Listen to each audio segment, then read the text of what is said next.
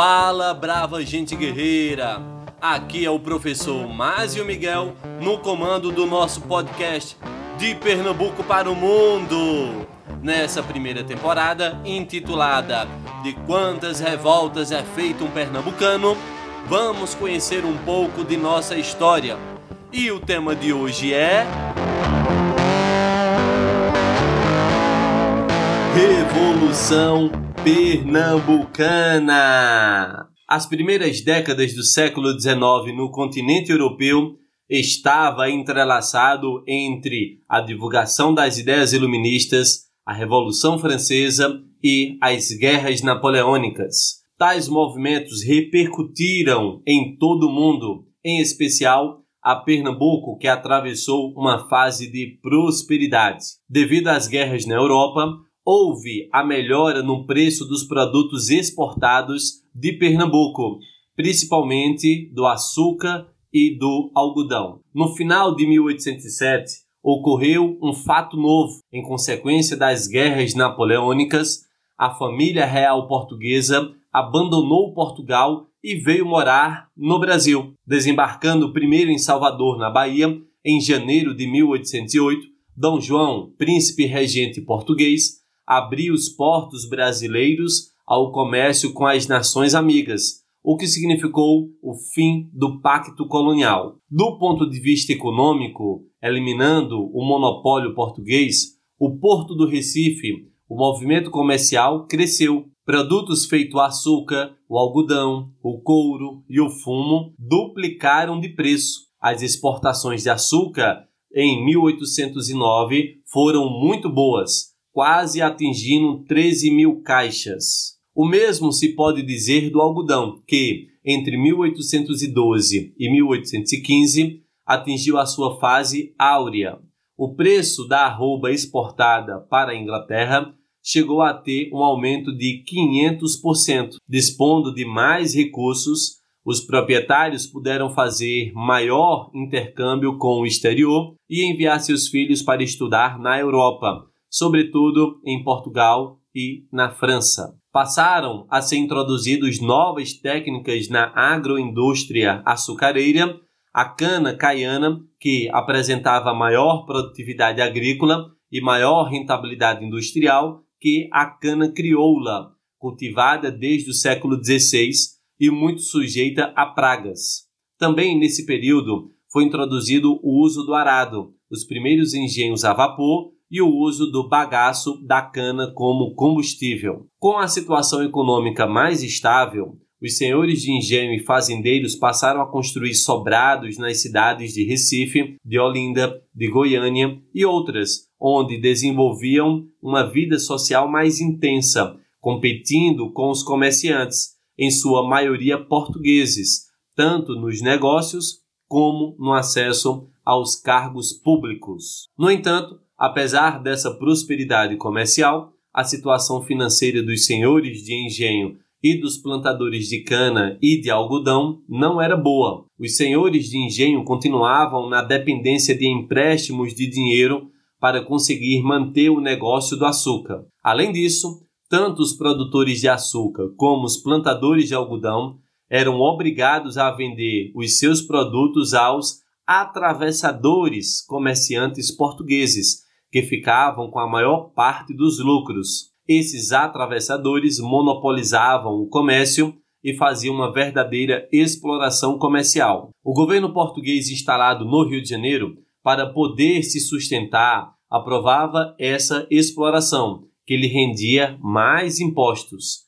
A quantidade de impostos enviada ao Rio de Janeiro era tão grande que o governador de Pernambuco, Caetano Pinto de Miranda Montenegro, temia revoltas da população. Com as ideias libertárias correndo solto por todos os lugares e os ecos das guerras europeias por liberdade, não demorou para um grupo de revolucionários conspirarem contra o governo de Dom João e contra a influência dos portugueses no comércio e no comando dos postos militares. Esses revolucionários eram padres, comerciantes, militares, fazendeiros e senhores de engenhos que iniciaram um movimento visando a autonomia da província no modo republicano de governo. Os ânimos foram ficando cada vez mais exaltados. Para piorar a situação, em 1816, uma grande seca atingiu o Nordeste, arrasando as culturas de subsistência. Em 1817, a falta de alimentos levou à fome a maioria da população. O governador Caetano Pinto de Miranda Montenegro recebeu uma denúncia formal de alguns portugueses que estavam preocupados com a possibilidade de uma rebelião. Assim, o governador tomou uma série de medidas, entre elas mandar prender os líderes revolucionários. A Revolução Pernambucana começou em 6 de março de 1817 quando o governador determinou ao brigadeiro Joaquim Barbosa de Castro que efetuasse a prisão dos militares no quartel de artilharia, enquanto o marechal José Roberto prenderia os civis. O primeiro oficial preso foi o capitão Domingos Teotônio Jorge, que foi levado preso para o Forte de Cinco Pontas. O segundo oficial a ser preso seria o capitão José de Barros Lima,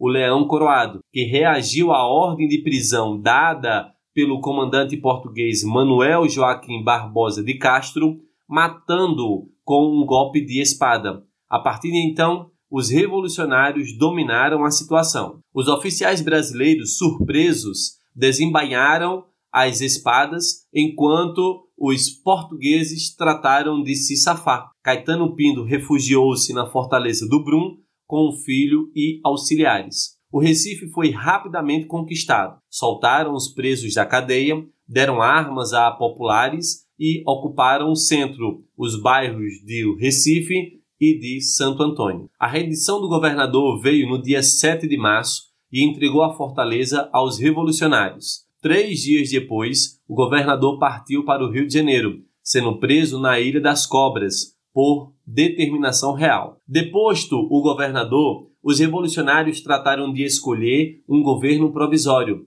composto de cinco membros: um representante dos militares, um da igreja, um do comércio, um da agricultura e um da magistratura. Esse governo provisório elaborou a bandeira da Revolução, que é hoje a bandeira do Estado, e um projeto de constituição que proclamava pela primeira vez em terras brasileiras as liberdades de religião, de pensamento e de imprensa. Nacionalizava os estrangeiros que mostrassem adesão ao governo destacava-se também a garantia de propriedade privada, inclusive de escravos, o que tranquilizava a elite local, mas descontentava alguns de seus líderes mais radicais que pretendia o fim da escravidão. Instalado o governo, passaram os governantes a se comunicar com o interior, com as capitanias vizinhas e com o exterior. A revolução se alastrou por várias vilas, dentre as quais destacava-se de Itamaracá. As adesões do interior foram chegando com a marcha de milicianos sob o comando dos seus capitães mores, que se dirigiam à capital para dar apoio militar. Vieram de Paudalho, Igaraçu, Limoeiro e de Vitória de Santo Antão. Alguns proprietários, como Francisco de Paz Barreto e os irmãos Cavalcante de Albuquerque, também marcharam para o Recife e aderiram ao movimento. Para ganhar apoio e reconhecimento, enviou emissários à Bahia, ao Ceará, à Paraíba, ao Rio Grande do Norte e a Alagoas. O movimento obteve adesão na Paraíba e no Rio Grande do Norte. O emissário enviado à Bahia foi o padre Roma, que, ao desembarcar de uma jangada, foi preso por ordem do Conde dos Arcos, processado e fuzilado a 29 de março de 1817. Seu filho, Abreu e Lima, então capitão de artilharia aquartelado em Salvador, assistiu à execução do pai. Foi enviado emissários também aos Estados Unidos, à Argentina. Para os Estados Unidos foi enviado o comerciante Antônio de Cruz Cabungá, que procurava também contato com os oficiais franceses exilados e levantava a ideia de se libertar Napoleão da ilha de Santa Helena, onde estava preso pelos ingleses. Enfim, não conseguiram o apoio efetivo que esperavam. A reação portuguesa foi rápida. Para reprimir a revolução, D. João enviou forças por terra e por mar. O porto do Recife foi bloqueado pela esquadra do almirante Rodrigo Lobo, enquanto por terra, Pernambuco foi invadido pelo sul, através da comarca de Alagoas. O Conde dos Arcos, governador da Bahia, foi encarregado de organizar a repressão. As tropas baianas vieram por terra, atravessaram o São Francisco em Penedo e marcharam pelo então comarca de Alagoas, recebendo grande apoio da população, sobretudo dos proprietários de terra.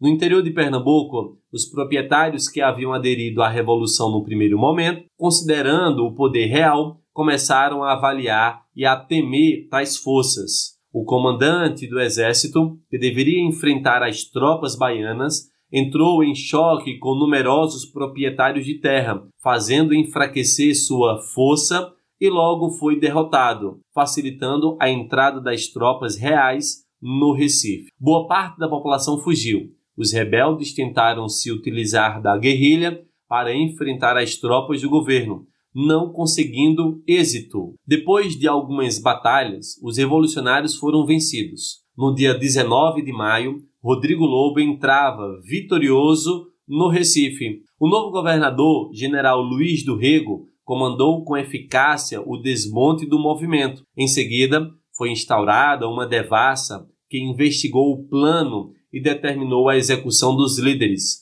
como o padre Miguelinho, e a prisão de mais de duas centenas, que só foram soltos graças ao induto das Cortes de Lisboa em 1821. A República durou apenas 75 dias, porém deixou profundas marcas de insatisfações e ideias libertárias nas raízes da sociedade pernambucana, que, poucos anos depois, revoltou-se novamente durante a rebelião de 1824. Como castigo a Pernambuco, as terras das Alagoas e do Rio Grande do Norte foram desmembradas do território pernambucano. Chegamos ao fim dessa história. Agradeço a audiência e o aguardo no próximo episódio para juntos conhecermos mais uma revolta pernambucana. Quer saber mais sobre a história de Pernambuco? Me siga no Instagram, arroba.